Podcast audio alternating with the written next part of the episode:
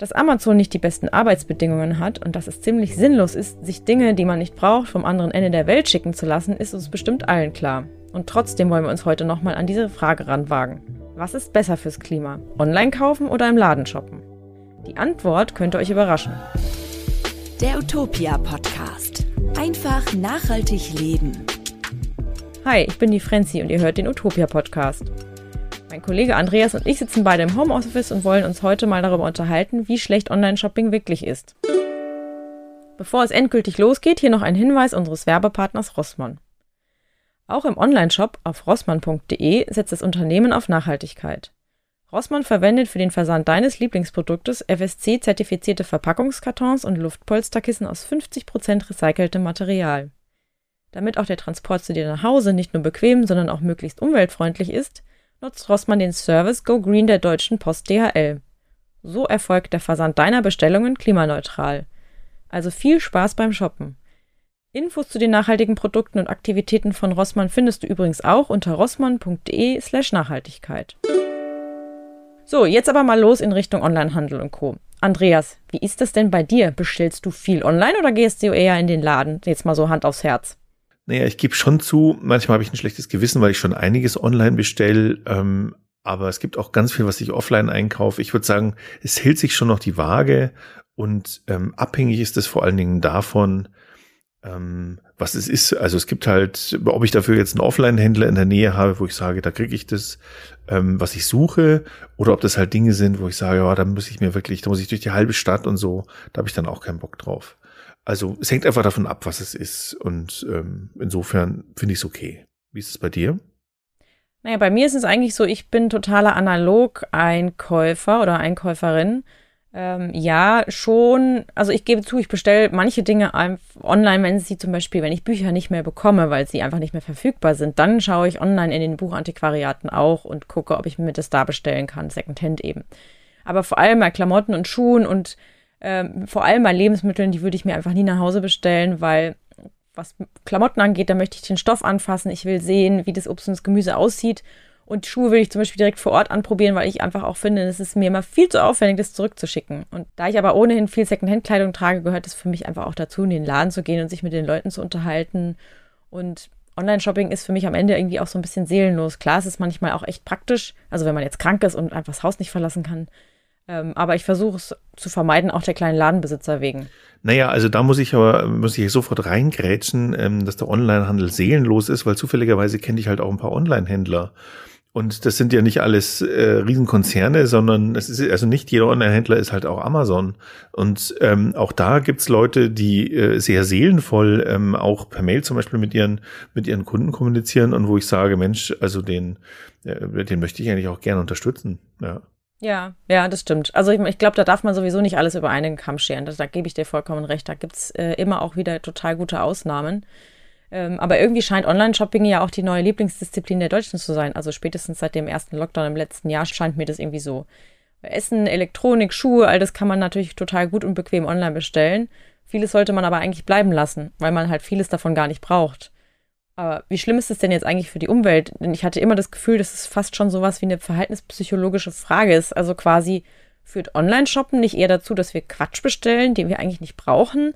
Und das ist auch ein Problem, was aber nicht bedeutet, dass Online-Shopping an sich schlecht ist. Also weißt du, was ich meine? Ja, ich finde es spannend, äh, klingt plausibel.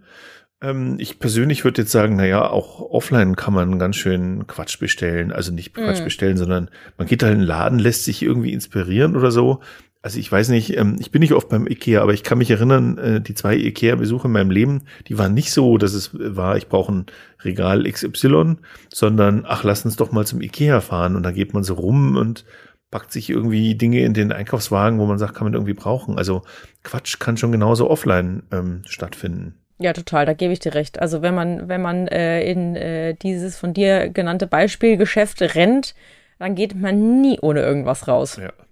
Und mhm. ähm, aber das äh, zu den schlechten Dingen oder den Onlinehandel verbinden wir natürlich mit den Problemen von von auch klimaschädigenden Auswirkungen, Transport und all diese Dinge. Ähm, auf der anderen Seite ist es natürlich so, wir selber fahren ja auch irgendwo hin, eben zum Beispiel zum Ikea, um irgendwie einzukaufen.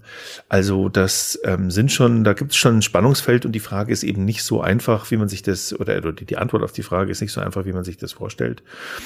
Ähm, das Umweltbundesamt hat sich das tatsächlich näher mal angeschaut, also speziell wie sich ähm, die Klimabilanz von Online-Shopping im Vergleich zum Einkauf im Laden ähm, auswirkt. Und das Ergebnis ist tatsächlich gar nicht so plausibel, wie man das denkt. Ähm, nämlich es ist eben nicht so sehr, wie wir einkaufen und wo wir es einkaufen, die ähm, über das über den Klimaschaden entscheidet, sondern wirklich, was wir einkaufen. Daran hängt dann letztlich der Klimaschaden. Ähm, bis zu drei Viertel der Treibhausgasemissionen im Lebenszyklus eines Produktes entstehen nämlich bereits bei der Herstellung.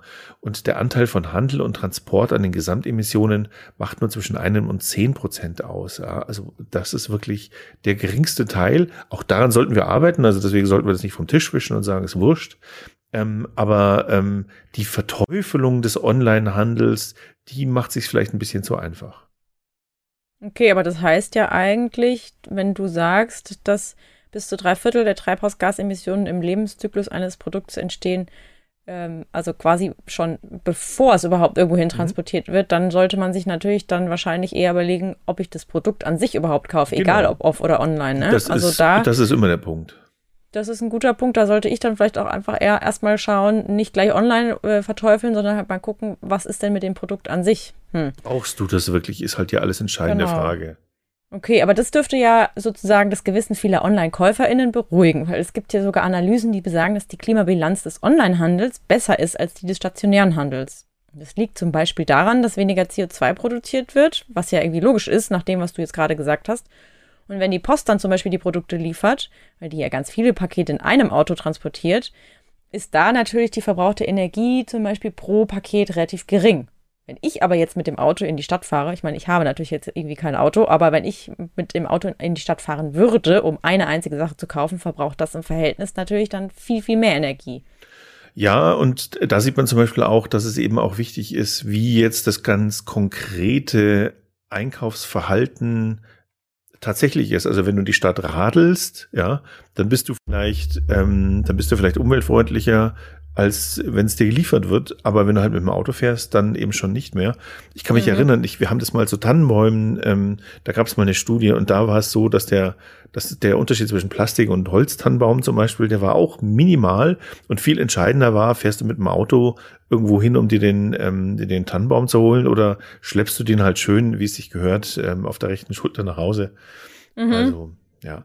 Ähm, aber es gibt halt schon so Faktoren, die, an die denkt man halt einfach nicht. Man sagt irgendwie, online ist irgendwie alles böse und, und, und offline ist äh, gut und der stationäre Handel ist, ist großartig. Die Filialen, die müssen im Winter alle beheizt werden. Die Filialen haben auch alle Beleuchtungen. Also da wird auch viel übrigens dran geändert an, an genau diesen Punkten. Also Green Buildings zum Beispiel, dass man eine andere Art von Beheizungen oder im Sommer Kühlung ist auch ein sehr hoher Energiefaktor macht. Ähm, und auch in der Beleuchtung wird viel gearbeitet. Mhm. Da gibt es Untersuchungen drüber, zum Beispiel eine von Oliver Byman und Logistics Advisory Experts, die zwar unabhängig war, aber von Amazon in Auftrag gegeben wurde, also eventuell mit Vorsicht zu genießen ist. Und die macht halt klar, nee, da ist schon auch in den Filialen ist jetzt nicht alles so umweltfreundlich. Ähm, man kann daraus auch einige Schlussfolgerungen ziehen, zum Beispiel im stationären Handel kann die Klimabilanz eben auch verbessert werden, indem zum Beispiel die Läden ihren Energieverbrauch reduzieren oder indem wir halt anders einkaufen, indem wir zum Beispiel eben nicht mit dem Auto in den Laden fahren, sondern indem wir mit dem Fahrrad fahren, zu Fuß gehen, öffentliche Verkehrsmittel benutzen ähm, oder auch die Zahl unserer Einkaufsgänge reduzieren, also indem wir sozusagen nicht jeden Tag in die Stadt fahren, um uns irgendeinen Quack zu kaufen beim Mediamarkt, sondern indem wir sagen, okay, einmal im Monat fahren wir dahin und dann ähm, auch mit einer ganz bewussten Entscheidung, also indem wir eben nicht ähm, uns inspirieren lassen im Laden, sondern sagen, ich brauche diese eine Sache, diesen einen Stecker und ich gehe aus dem Laden ähm, raus mit diesem einen Stecker und nicht noch mit fünf DVDs, die mir jetzt irgendwie ins Auge gefallen sind. Ja, ich glaube, da geht sowieso ganz viel auch um das ganz bewusste Entscheiden, bevor man sich irgendwie etwas kauft. Mm, der Onlinehandel dagegen spontan, ne, ist ja irgendwie auch schade, aber Spontanität ist tatsächlich einer der Faktoren, die alles Mögliche ähm, umweltschädlicher machen. Mhm.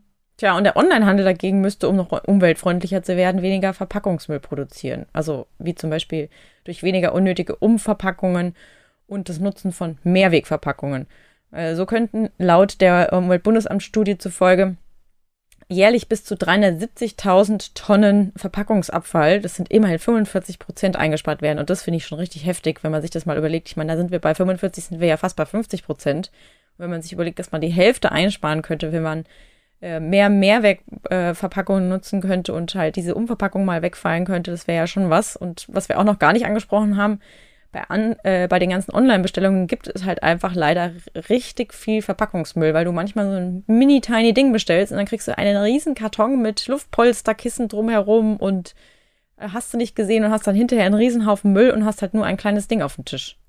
Ja, und da muss man schon auch sagen, da sind einige Händler, ähm, ja, könnten da schon klüger handeln. Also ich sehe Verpackungen, wo die eine Verpackung in der anderen Verpackung drinsteckt mhm. ähm, und wo man einfach sagen muss, warum musste dieses kleine Teil jetzt in so einem großen Karton ähm, verschickt werden? Ähm, ja, da ist bestimmt noch viel Optimierungsmöglichkeit. Ähm, es gibt auch die sogenannte letzte Meile, die gilt als besonders umweltbelastend. Ähm, also das ist der Teil, wo sozusagen von irgendeinem Zwischenlager regional in deiner Stadt dann eben die Ware zu dir persönlich ans Haus transportiert wird. Und hier zum Beispiel würde die Umweltbilanz auch viel besser werden, wenn man da eben keine Lieferwegen mit Verbrennungsmotor einsetzen würde ähm, oder Elektrofahrzeuge oder gar Fahrräder. Ähm, zum Teil gibt es ja auch Tests davon, DHL, UPS hast du bestimmt auch schon mal gesehen, dass die teilweise mhm. mit so Elektrofahrrädern ähm, rumfahren. Und ähm, da kann man schon viel machen, ja.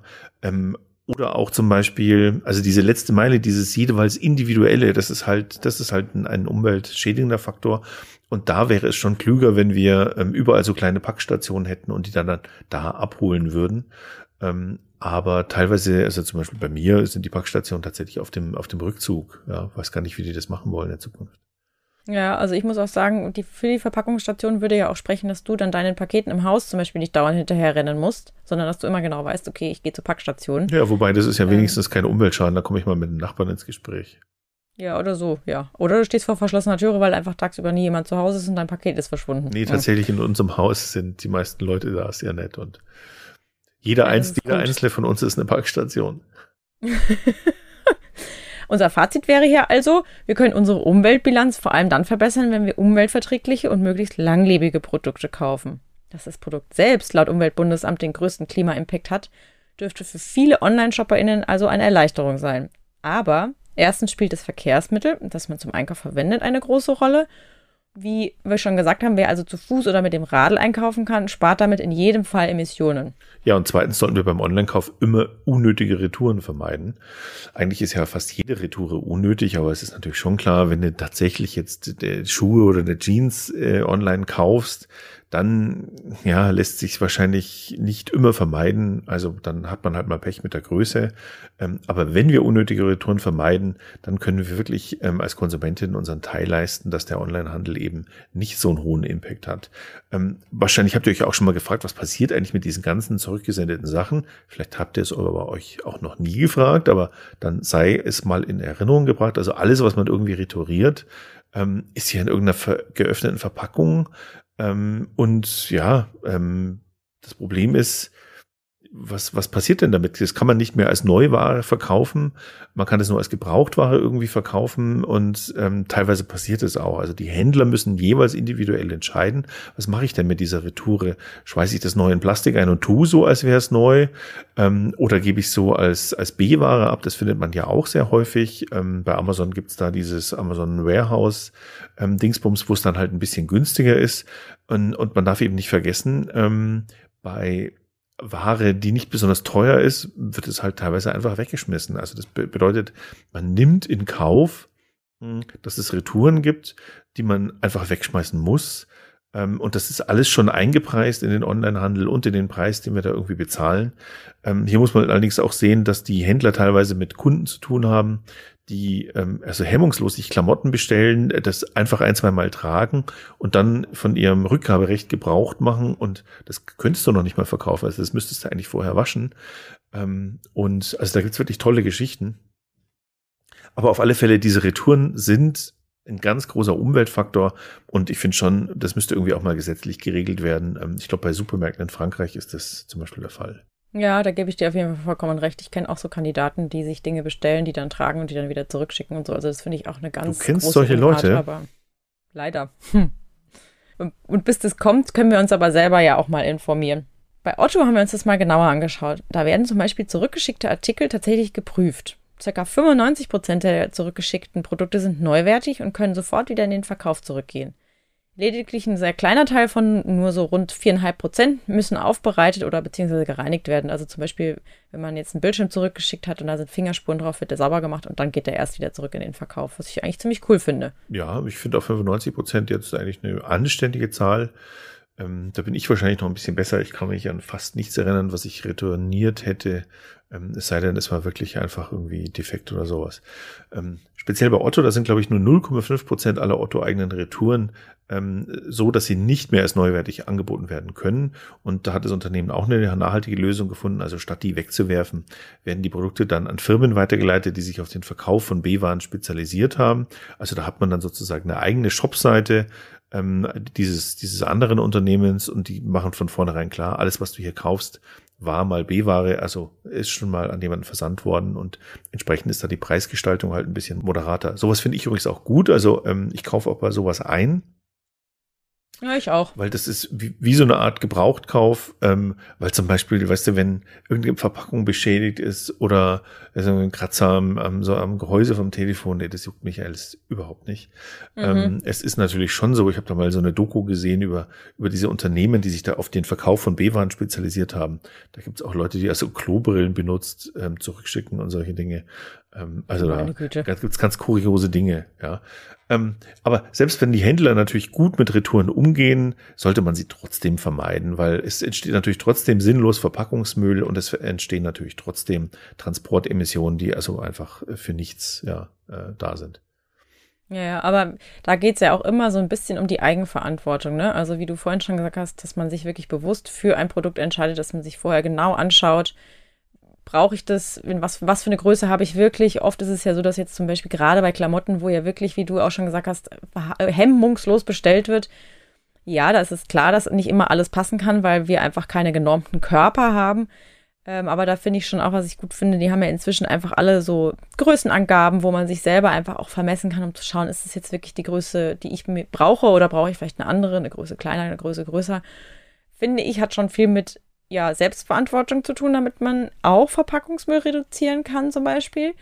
Und am besten könnt ihr Retouren äh, vermeiden, wenn ihr, wie gesagt, eure Maße äh, halt selber am besten kennt oder auch ähm, die Maße von, weiß ich, Plätzen, wo jetzt das neue Sofa oder der neue Sessel hinkommt. Und ihr könnt euch dazu auch Videos anschauen ähm, wenn ihr die Sachen bestellen wollt, beziehungsweise bevor ihr sie bestellt, damit ihr dann genau wisst, ähm, was da so kommt. Also für so große Produkte wie Sofas oder Möbel, also gibt es jetzt auch unter anderem kostenlose Stoff- und Holzmuster, die man zur Probe bestellen kann. Da kriegt es dann so ganz kleine Teile, die man zugeschickt bekommt, meistens in einem Brief und dann kann man schauen, ist es der Stoff, den ich irgendwie mir vorgestellt habe oder ist das Muster des Holzes so oder ähm, da kann man sich zum Beispiel auch die Maße angucken des Sofas, was ich irgendwie, ne, was man sich ausgesucht hat, was dann irgendwie geliefert werden soll, sodass man damit vermeiden kann, zu sagen, oh je, das Sofa passt überhaupt nicht in meine Wohnung rein, das muss jetzt wieder zurück.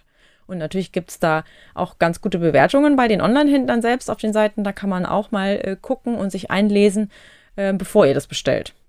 Und natürlich darf man solche Bewertungen nicht gleich für bare Münze nehmen. Also da ist sicher auch immer Manipulation dabei. Ähm, auf der, und es gibt auch Leute, die völlig übertrieben irgendwas loben oder die völlig übertrieben irgendwas runterschreiben und irgendwie da mhm. ihren, ihren Hass loslassen. Auf der anderen Seite ist auch so, dass ich das Gefühl habe, also, also so geht's mir bei ähm, Büchern vor allem, ähm, wenn ich da so Bewertungen lese, wo ich dann schon anhand der Rezension eigentlich erkenne, dass mir das Buch wahrscheinlich gefallen wird, obwohl es der, dem Rezensierenden nicht gefallen hat, ähm, einfach weil ich an der Rezension erkennen kann, du bist halt einfach der falsche Mensch für dieses Buch. Aber mhm. wie auch immer. Ähm, was es äh, natürlich auch gibt, ist der sogenannte klimaneutrale Versand. Ähm, der soll halt sicherstellen, dass beim Transport von Päckchen oder Paketen keine unnötigen Emissionen entstehen. Ähm, aber da muss man schon auch sagen, da sind auch nicht alle Anbieter gleich empfehlenswert. Ja, damit nämlich eine ganze Firma eine Ware oder eine Dienstleistung, wie zum Beispiel das Zustellen eines Paketes, sich klimaneutral nennen darf, gibt es genau zwei Möglichkeiten. Entweder versucht der Anbieter alle CO2-Emissionen von Anfang an vollständig zu vermeiden oder er muss seinen CO2-Ausstoß nachträglich über den Emissionshandel, also über Zertifikate oder die Förderung entsprechend zertifizierter Klimaschutzprojekte kompensieren. Und ich denke, es ist klar, dass die erste Möglichkeit eigentlich cooler ist als die zweite, auch wenn das irgendwie noch ziemlich selten passiert. Aber oft werden inzwischen beide Möglichkeiten auch miteinander kombiniert. Ja, der erste Weg ist auf jeden Fall besser. Ähm, wahrscheinlich wird man ähm, das nie vollständig Emissionen vermeiden können ähm, und immer ein bisschen was kompensieren müssen. Aber es muss eben so viel wie möglich Energie erstmal in die Vermeidung fließen. Das gilt eigentlich für alle Bereiche, in denen irgendwie mit ähm, Klimaschutz gearbeitet wird, dass man eben oder mit Emissionen, dass man die, die Emissionen in erster Linie ähm, reduziert oder ganz vermeidet und erst in zweiter Linie kompensiert.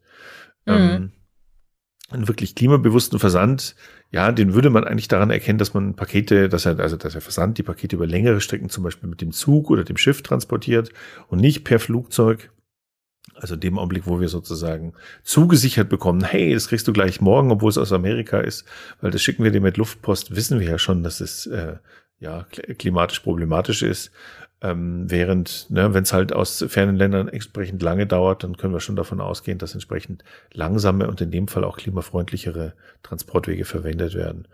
Ähm, und man sieht ja eben auch, dass es in Innenstädten inzwischen viele Lastenfahrräder und Elektrofahrzeuge von bestimmten ähm, Unternehmen gibt und die werden typischerweise auch mit Ökostrom betankt. Ähm, also da kann man schon darauf achten, dass man eben nur solche Versender verwendet. Mhm. Stimmt, ja. Am ehesten können wir dann den klimaneutralen Versand bei DHL empfehlen. Go Green heißt das Ganze. Es gibt aber auch noch andere Anbieter und dazu verlinken wir euch äh, mal einen Beispielartikel mit den fünf wichtigsten Anbietern äh, im Podcast-Text. Ja, wenn ihr selbst ein Paket möglichst klimafreundlich verschicken wollt, ähm, dann würden wir euch empfehlen, euch erstmal selbst zu fragen, ob das Verschicken überhaupt sein muss. Also vielleicht seht ihr ja die Person, die das Paket bekommen soll, ähm, irgendwann sowieso wieder und könnt es ihr auch dann geben. Also zum Beispiel die Weihnachtsgeschenke, die jetzt hier kurz vor der Tür stehen, ähm, müssen wir die wirklich verschicken? Oder könnten wir auch einfach sagen, naja, wir sehen die Person im Januar sowieso, dann gibt's halt das Weihnachtsgeschenk ein bisschen später und ist halt ein generisches Jahresgeschenk so. Ein bisschen hätte man schon wieder einen Transport vermieden. Und dann auch ein Tipp, was man machen kann, äh, finde ich eigentlich sehr clever, nämlich alles so klein wie möglich einpacken. Ähm, weil nämlich natürlich die Transporte sind ja irgendwann voll und sie sind voller, wenn die Pakete größer sind und sie, du kannst mehr Pakete transportieren, wenn die Pakete kleiner sind. Und das bedeutet, dass die Emissionen pro Transportweg gerechnet auf das einzelne Paket bei kleinen Paketen dann eben geringer sind. Und deswegen ist Dinge klein einpacken, große Pakete vermeiden, einfach ein, ein super Punkt. Ja, muss man wieder auch die Waage halten mit, ähm, wird der, die, das, was ich transportiere, wird es eventuell beschädigt wenn es nicht gut genug eingepackt ist, äh, weil dann ist das natürlich auch Verschwendung. Aber finde ich ein super Tipp, Dinge so klein wie möglich einpacken. Und auch klar, Schuhkartons und sowas aufheben, dann müsst ihr nicht ein neues Paket kaufen. Also ich hätte zum Beispiel habe noch nie ein Paket gekauft. Ich habe nur so Zeug, gebrauchte Kartons, Schuhkartons und solche Sachen. Liegt aber auch daran, dass ich ähm, viel so bei eBay und so weiter einkaufe. Und bei Klebeband gibt es übrigens auch, gibt es natürlich jede Menge Plastikklebeband. Es gibt auch Klebeband aus äh, Recyclingplastik, aber es gibt inzwischen auch ganz gute Klebebänder aus Papier. Ähm, und als Füllmaterial muss man auch nicht irgendwie jetzt Knallfolie kaufen. Ähm, wenn es vorhandene Knallfolie ist aus irgendeiner anderen Sendung, dann ist es ja okay, die als Füllmaterial zu nehmen, weil wäre ja Verschwendung, sie eben nicht zu verwenden. Aber wenn ihr kein Füllmaterial habt, nehmt eine alte Zeitung. Gibt auch ganz viele, zum Beispiel in der Gastro kann man immer wieder ähm, Zeitungen vom Vorteil, also wenn man selber keine Zeitungen mehr liest, kann man mal fragen, hey, habt ihr irgendwie die Zeitung von gestern und kann die dann verwenden ähm, als Füllmaterial? Kann man auch wieder ein bisschen sparen. Genau, oder auch, man hat ja auch meistens irgendwie so Wochenanzeiger im Hausflur liegen, die dann irgendwie achtlos äh, die ganze Woche da herumfliegen und bevor die im Altpapier landen, könnte man sich da dann auch, wenn man weiß, okay, ich will was verschicken, was mitnehmen und was ich auch ganz cool finde, ist, dass wenn man zum Beispiel mehrere Dinge online bestellt, kann man bei manchen Anbietern darauf achten oder angeben, dass alles mit einer Sendung geschickt werden soll. Beziehungsweise man kann zum Beispiel auch außerdem noch darauf achten, nicht jeden Tag etwas zu bestellen, sondern halt zu sagen, okay, ich habe jetzt meinetwegen heute, muss ich ein paar Geschenke oder Sachen noch bestellen, dann bestelle ich einfach alles heute und dann kann man vielleicht auch überlegen, ob man bei einem Anbieter alles bekommt oder meinetwegen bei zwei Anbietern alles bekommt, sodass man das nicht auf zehn verschiedene Anbieter und dann somit auf zehn Päckchen aus, äh, aufteilen muss. Das kann man bei manchen Shops, wie gesagt, auswählen. Ähm, und das finde ich ist schon ziemlich cool. Ja, finde ich schon ziemlich cool. Auf der anderen Seite sehe ich halt, das ist auch so, es gibt sogar so grüne Marktplätze, ähm, wo es halt so ist, der Shop ist gar nicht wirklich der Shop, der das dir einpackt, sondern er ist halt ein Marktplatz für verschiedene andere Anbieter. Und dann mhm. geht es einfach nicht und dann sind die Kunden da zum Teil richtig sauer, weil sie dann irgendwie drei Pakete bekommen. Ähm, das muss man aber sagen, das liegt einfach in der Struktur mancher, mancher Shopsysteme, dass das da gar nicht möglich ist. Ähm, und auch das sollte man dann vielleicht berücksichtigen, ob es dann vielleicht schlauer wäre, das eine oder andere lokal einzukaufen. Ja. Mhm. Oder darauf zu verzichten, ja. mal ganz allgemein.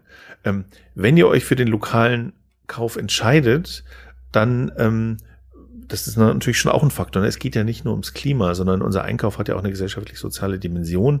Es geht, da geht es um lebendige Innenstädte. Also, ne, wie wollen wir, dass unsere Städte aussehen? Ähm, sind es dann, sind es also noch Gastromeilen? Es gibt nirgendwo äh, noch einen Laden irgendwie, wo man einen Kugelschreiber auch nur bekommen kann. Ähm, ist das unser Wunsch? Wollen wir da wirklich hin? Und das glaube ich schon, dass wir das eigentlich nicht wollen. Wir wollen doch schon auch mal in, noch mal in Läden gehen. Wir wollen mit Leuten sprechen. Ähm, also ich zum Beispiel, ich könnte mir keine Hose online kaufen. Also man kann es davon abgesehen, dass ich als typischer Mann meine Hosengröße nicht kennen würde, aber wenn ich halt hier in, in meinen Laden gehe und dann schaut mich die Verkäuferin an und die weiß einfach, welche Größe ich hatte, das ist magisch, ähm, by the way. Aber ähm, das finde ich einfach gut und dass sie dann sagt, nee, ziehen Sie das nicht an, weil das ist Quatsch oder hier ähm, dieses Material ist gut oder jenes ist schlecht. Das finde ich schon auch einfach gut. Mhm und insgesamt ist es schon so, ne, wir alle haben irgendwie in irgendeiner Weise Arbeitsplätze, die auch lokal verankert sind. In unserem Fall zum Beispiel wir nicht, aber wir sollten eben auch dran denken, dass es ganz viele Arbeitsplätze im lokalen Bereich gibt. Ähm, und vielleicht wäre es klug, unsere ähm, Kaufentscheidungen ja entsprechend auch mal darauf einzurichten. Also wie sollen die Städte aussehen, in denen wir leben wollen, wenn wir dann mhm. nur noch in so in so ähm, Schlafburgen wohnen, in denen ähm, in denen irgendwie Amazon der einzige Lieferant ist, der noch irgendwie was mhm. bringt. Ja, weiß nicht, also ist das wirklich erstrebenswert? Es sollte zumindest ein Faktor sein, der, der, der auch hineinfließt. Also selbst wenn der Onlinehandel irgendwann so durchoptimiert ist, dass er am Ende klimafreundlicher ist, hätte ich schon noch die Frage, ähm, ist das das, ist das das Alleinentscheidende? Ja.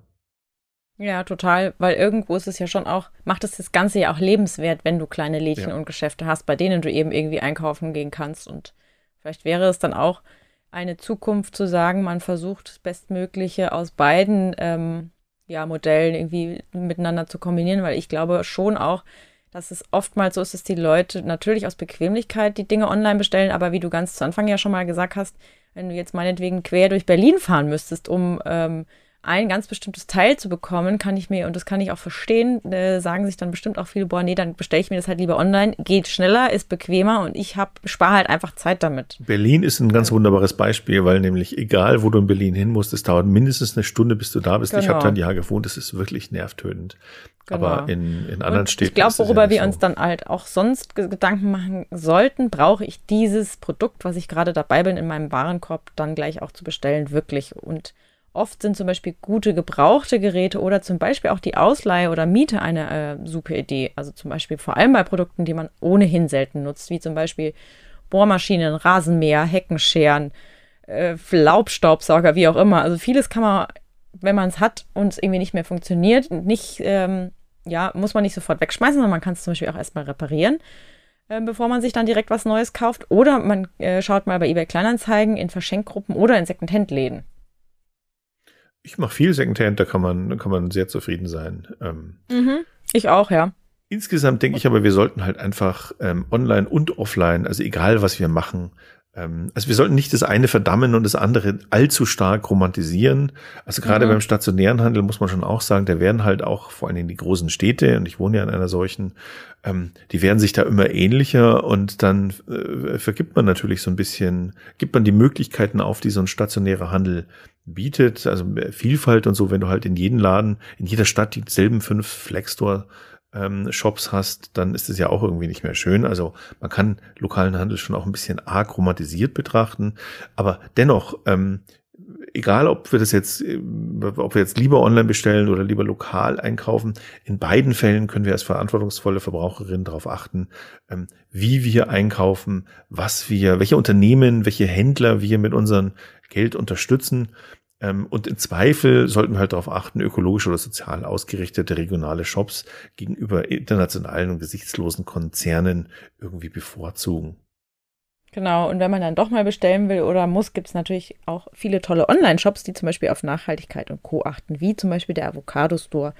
Hier gibt es übrigens eine ganz tolle, äh, spannende Podcast-Folge äh, mit Mimi Sewalski vom Avocado Store. Da haben wir damals mit ihr gesprochen in der Folge 71. Die verlinken wir euch gerne auch in unseren Shownotes, genauso wie die Bestenliste für grüne Online-Stores.